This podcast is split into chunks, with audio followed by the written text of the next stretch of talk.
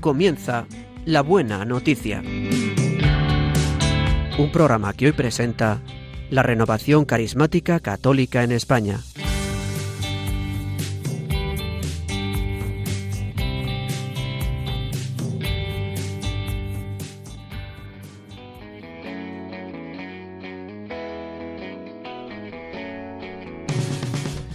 Bienvenidos a una nueva edición del programa de la Buena Noticia. Hoy sábado 23 de diciembre comentaremos con ustedes la liturgia de la palabra correspondiente a mañana domingo cuarto de Adviento.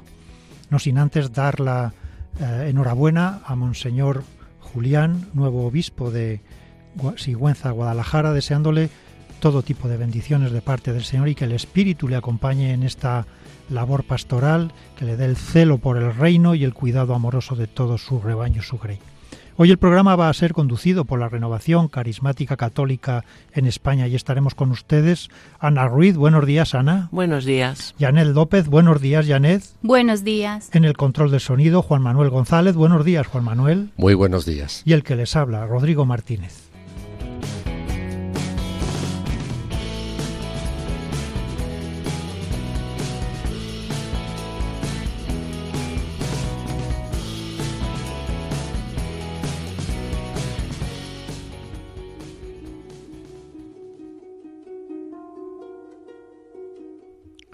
En la liturgia del Adviento hay como una progresión.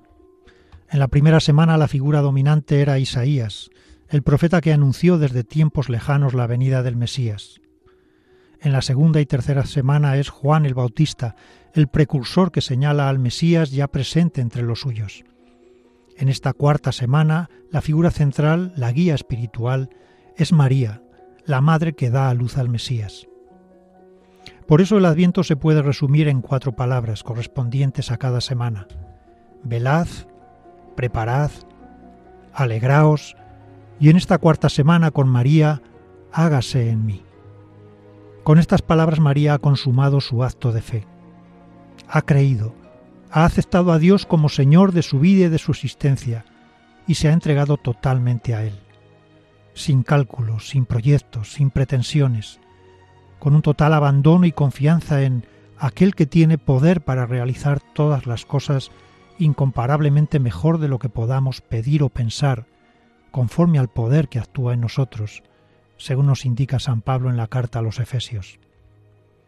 El ángel le dijo a María, El Espíritu Santo vendrá sobre ti, y el poder del Altísimo te cubrirá con su sombra. La relación entre María y el Espíritu Santo afecta a la esfera más íntima de la persona, con sus emociones y sus sentimientos. María no ha sido sólo el lugar en el que Dios ha actuado. Dios no trata a las personas como lugares, sino precisamente como personas, esto es como colaboradores e interlocutores.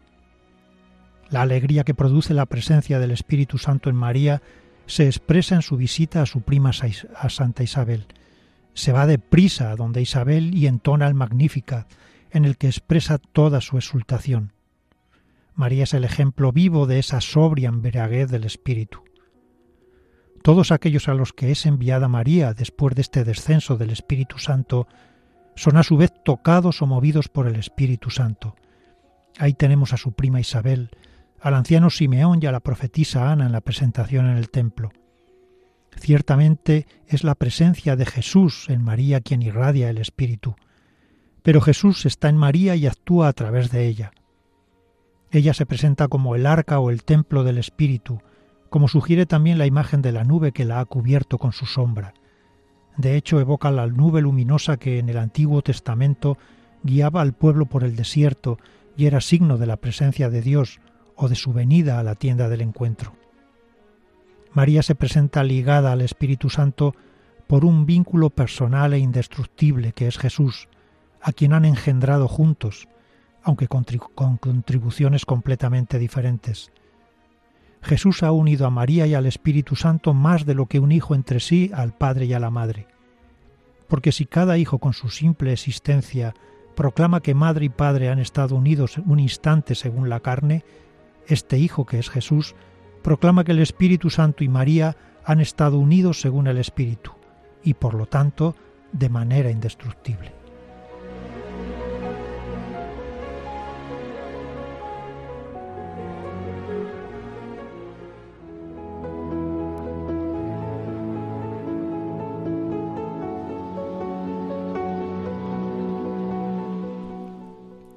Lectura del segundo libro de Samuel.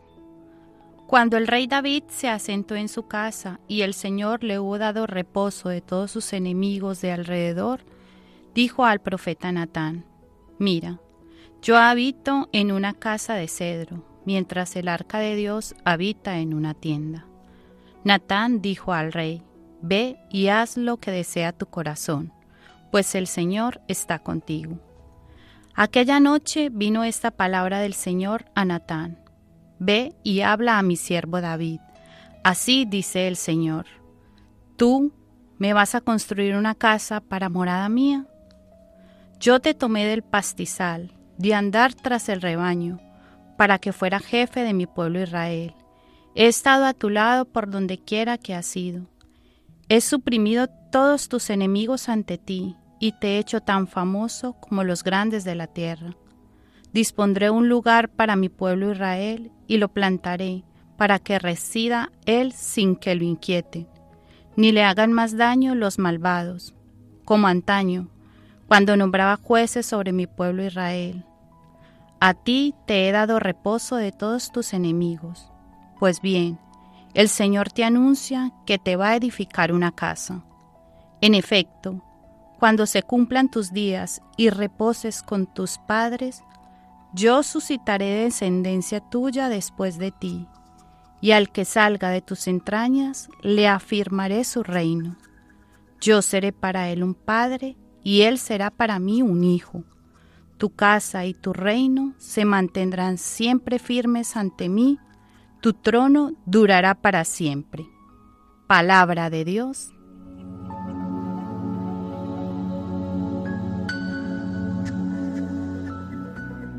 Los dos libros de Samuel, que pertenecen al género histórico lo mismo que los de los reyes, pues formaban en un principio un conjunto en la Biblia hebrea.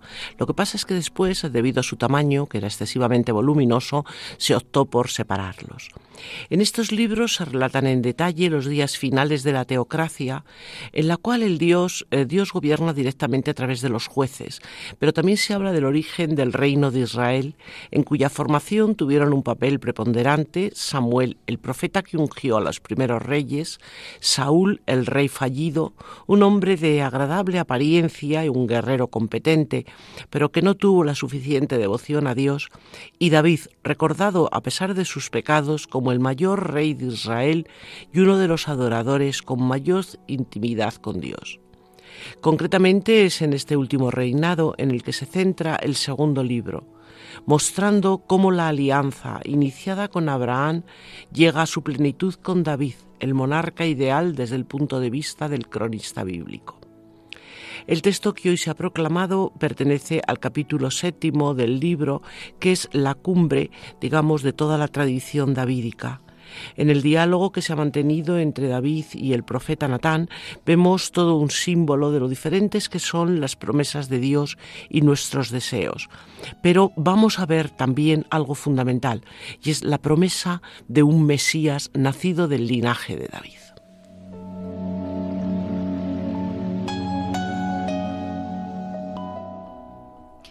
Bueno, esta palabra me gusta que David aceptó su papel en el plan que Dios le tenía. No trató de ir más allá. Algunas veces Dios eh, nos dice no a nuestros planes. La petición de David era buena, pero Dios dijo que no. Esto no quiere decir que Dios rechazó a David o que nos rechace a nosotros. Es más, Dios estaba planeando algo aún mayor en la vida de David que permitirle el prestigio de construir el templo. Has orado con buenas intenciones solo para que Dios diga que no. Es verdad, muchas veces oramos con muy buenas intenciones, pero el Señor nos dice que no. Y esta es la manera de que Dios tiene para dirigir también nuestras vidas con un propósito mayor. Aceptar el no de Dios también requiere tanta fe como para aceptar el sí de Dios. Y así, pues al final vemos como David acepta el plan de Dios y se da cuenta que este plan no solo es para él, sino que este plan está extendido en una bendición para todo su pueblo, o sea, para toda su descendencia. Y la promesa es para toda la nación y a lo largo también para el mundo entero.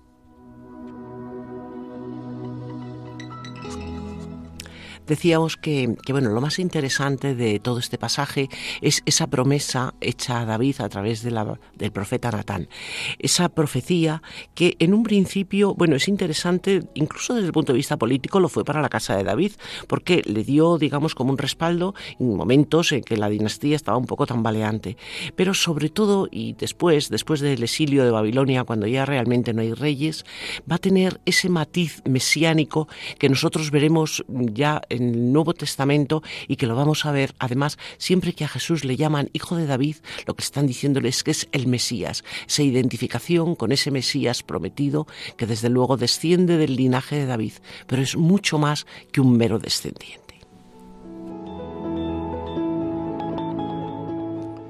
A mí también me llama la atención, como ha dicho Janet, la humildad de David. David que había derrotado al gigante Goliat y había vencido a los filisteos. David que había unificado todas las tribus de Israel, formando un solo pueblo. David que había conquistado Jerusalén y la había hecho capital de, ese reino. No se arroga ningún tipo de, de prerrogativa, no se deja llevar por su vanagloria, por su orgullo, y acepta el plan de Dios. Él ha descubierto que en su vida es Dios quien actúa y Él quiere abrirse a, esa, a ese plan de Dios. No son nuestras buenas intenciones, no son nuestras aspiraciones lo que determina lo que agrada a Dios, sino nuestro abandono, nuestra confianza, nuestro dejarnos hacer por Él. Y le promete un reino, un reino que, así a simple vista como todavía esperan los el pueblo judío, pues un reino glorioso, un reino con una tierra, con un templo, sin embargo, las expectativas de los hombres no coinciden con las de Dios. Dios no quiere templos, Dios no quiere reinos, Dios quiere un corazón sencillo y humilde que sea templo suyo, que podamos acoger su presencia, que podamos ser dóciles a sus mociones e inspiraciones, que con su gracia podamos vivir ajustados a Él, para vivir en su voluntad.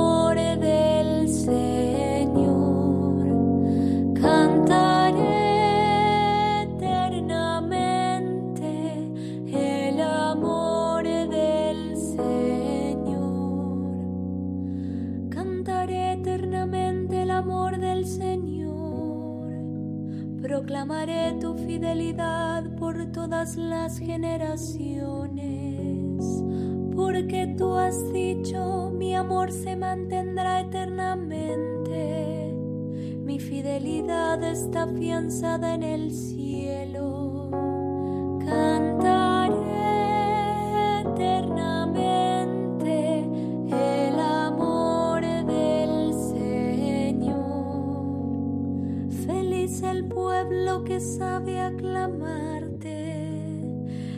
ellos caminarán a la luz de tu rostro, se alegrarán sin cesar en tu nombre, serán exaltados a causa de tu justicia, cantaré.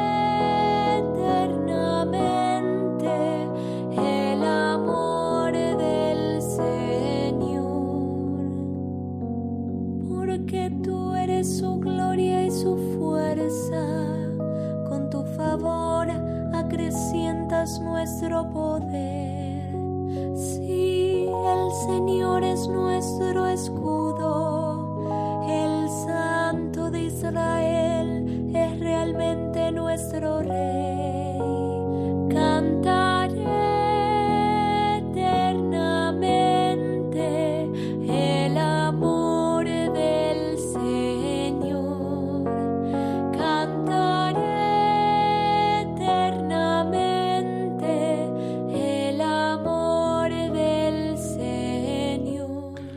Señor, ¿cómo no cantar eternamente tu amor, tus grandes misericordias?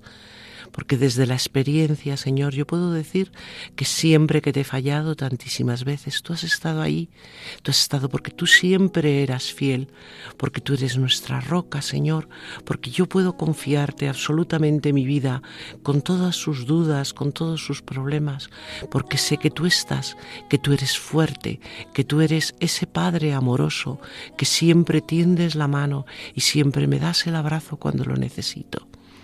Cantaré eternamente tus misericordias, Señor. El amor del Señor. Bendito sea Señor nuestro Dios y en esta mañana queremos unirnos con toda la iglesia para cantar eternamente de tu amor, de tus misericordias, porque tú eres bueno, Señor, porque tú eres fiel, porque tú nos amas eternamente, porque tú nos miras con misericordia y porque tú has planeado para nosotros lo mejor, porque tienes un plan de salvación, de prosperidad, de alegría para cada uno de nosotros. Bendito seas, Señor, alabado seas por los siglos, ahora y por siempre. Feliz el pueblo que sabe aclamarte ellos caminarán a la luz de tu rostro.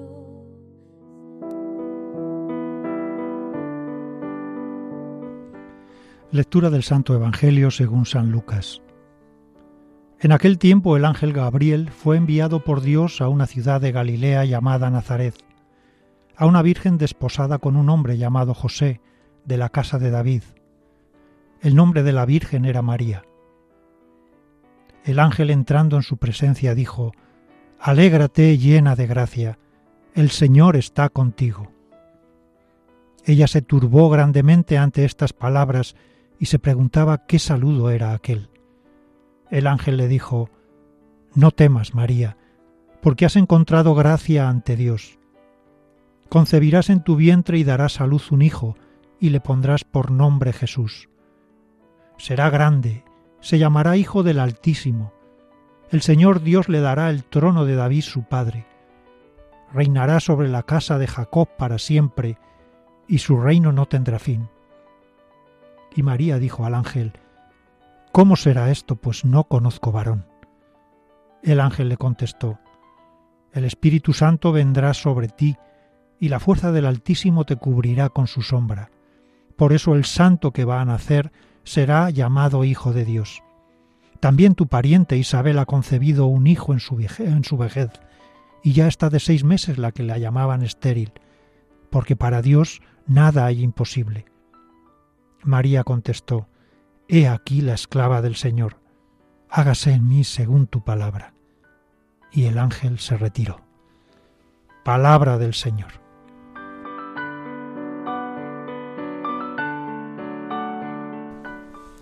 El Evangelio de la infancia con que comienza la obra de Lucas ocupa los dos primeros capítulos que están escritos con un estilo elegante y muy ágil que introduce además toda la narración lucana de la vida de Jesús y le da al lector unas claves importantes para poderla leer en su totalidad. Son, por otra parte, unos capítulos que han tenido muchísimo influjo, pues tanto en el arte religioso como en la vida y en la liturgia de la Iglesia. Desde luego son una parte muy diferente en su forma y contenido del resto del Evangelio. Diríamos que los episodios están como mejor trabados entre sí, tienen una gran cohesión narrativa que los que forman el cuerpo central del Evangelio. Se narran muchas más intervenciones extraordinarias de Dios, con apariciones de ángeles, visiones, etc. Y además, como decíamos, su estilo literario es muy ágil y muy homogéneo. El mensaje central que tienen estos capítulos, por supuesto, es eh, cristológico. Son una confesión de fe acerca de Jesús en el que se reconoce abiertamente la divinidad junto a la divinidad del Padre. Y se han incluido pues para adaptar el relato de Marcos a un modelo literario conocido que era el de la biografía, porque las biografías clásicas empezaban también con la infancia, para mostrar además el honor de Jesús que le venía de su origen y para profundizar en su identidad. Por último diremos que presenta unos rasgos muy característicos.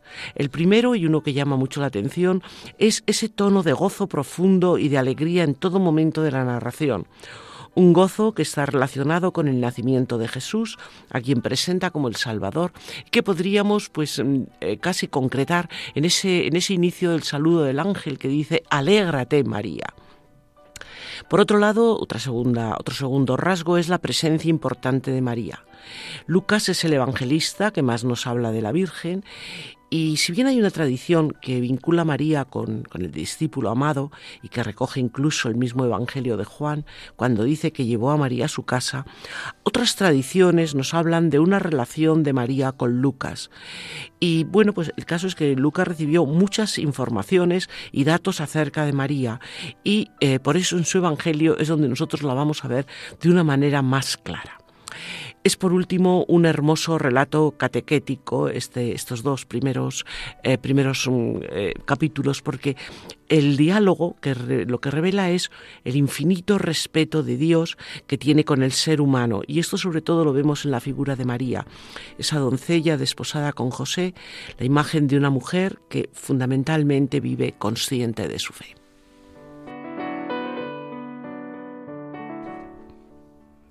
Bueno, este Evangelio preciosísimo, yo quisiera decir con respecto a este que yo creo que todos nosotros los que estamos escuchando el Evangelio, eh, seguramente también nosotros hemos recibido una anunciación.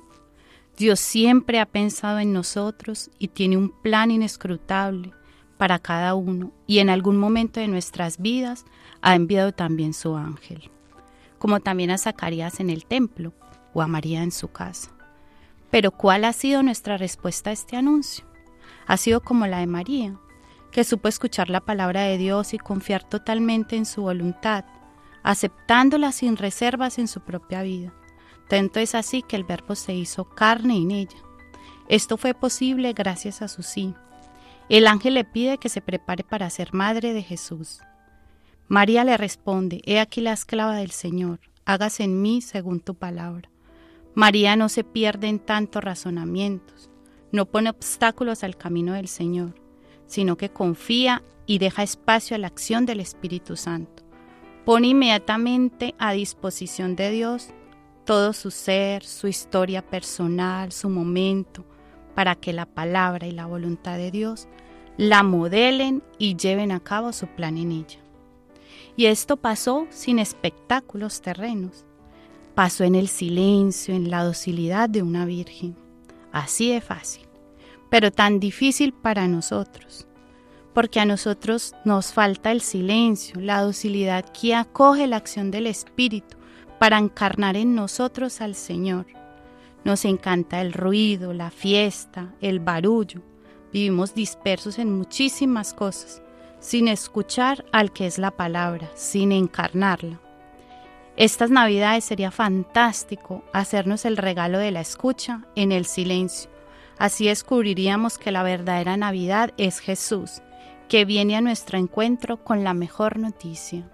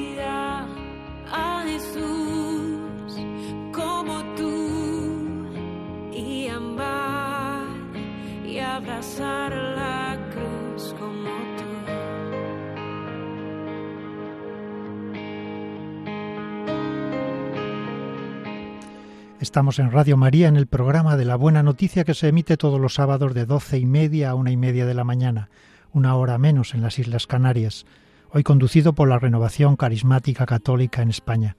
Y estamos acompañándoles Ana Ruiz, Yanel López y Rodrigo Martínez. Como todas las campañas de Navidad, les invitamos a hacer oración por Radio María, bien a través de la oración, bien a través de la colaboración como voluntarios, bien a través de la ofrenda dineraria que se puede hacer bien llamando a un teléfono, por Bizum o en la información que obra en la web como cuentas corrientes para transferencias o tarjeta o PayPal.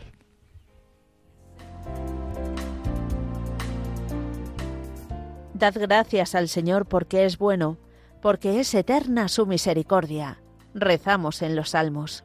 Sí, Dios Padre es tan bueno y misericordioso que nos ha enviado a su Hijo hecho hombre para mostrarnos el camino de la felicidad, que alcanza su plenitud en el cielo, compartiendo con nosotros una vida humana, con sus momentos gozosos, luminosos y dolorosos, hasta su gloriosa victoria en la resurrección.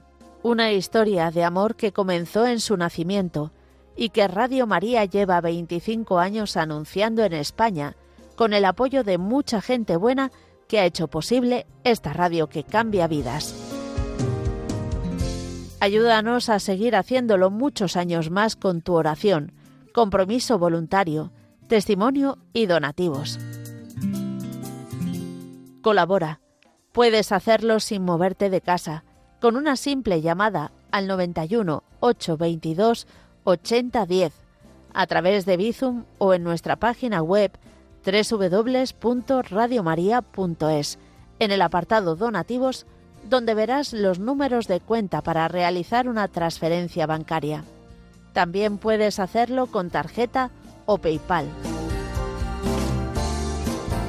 Preparemos nuestros corazones para recibir a Jesús en Navidad. Radio María, la fuerza de la esperanza.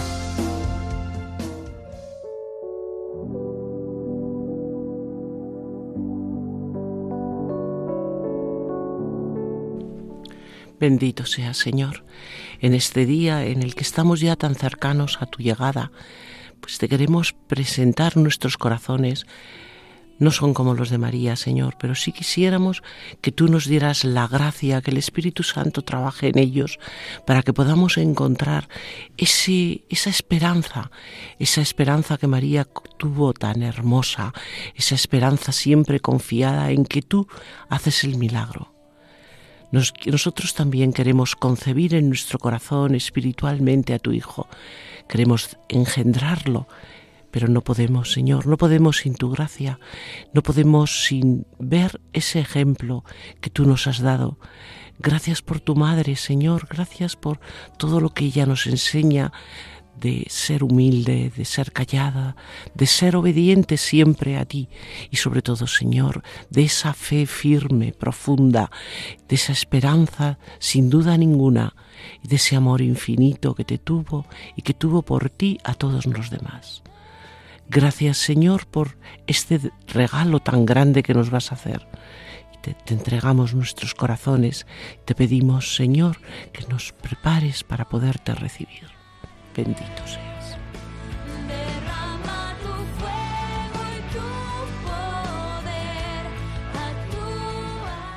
Bendito seas, Señor, en esta mañana queremos invocar tu Santo Espíritu sobre nosotros por intercesión de la Santísima Virgen María, de la pura, de la que siempre dijo sí.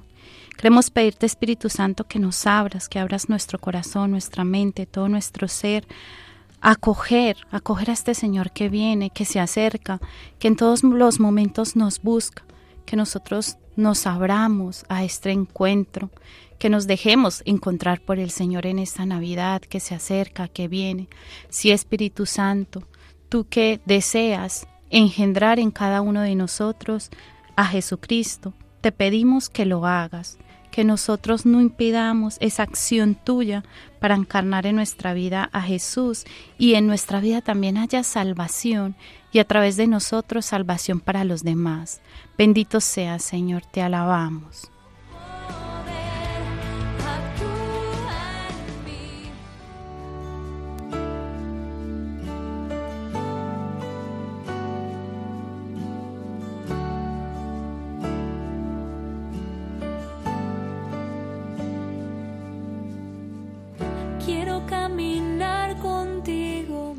Ponemos fin a este programa más corto del habitual por la retransmisión de la toma de posesión de Monseñor Julián Ruiz Martorell como obispo de Sigüenza, Guadalajara. Les hemos acompañado Ana Ruiz, Yanel López y Rodrigo Martínez y en el control de sonido Juan Manuel González. Grande fue la alegría de Dios al poder decirle a María, alégrate. El esposo que es Dios finalmente después de muchos noes encuentra a la esposa de su corazón. El amor es amado, ha encontrado una casa donde puede habitar. La encarnación tiene un carácter pasional, revela la pasión de Dios por el hombre. Es el comienzo de las bodas entre Él y la humanidad, el principio de un amor que será más fuerte que la muerte. María es figura de todo creyente y de la Iglesia entera. Lo que le sucedió a ella debe sucedernos a todos y cada uno de nosotros. Nuestro fin es dejar que el Espíritu Santo engendre en nosotros al Verbo. Les deseamos la paz y las bendiciones de parte de nuestro Señor Jesucristo y, como no, el cuidado amoroso de nuestra Madre María, y les invitamos a permanecer en compañía de Radio María, la emisora de nuestra Madre.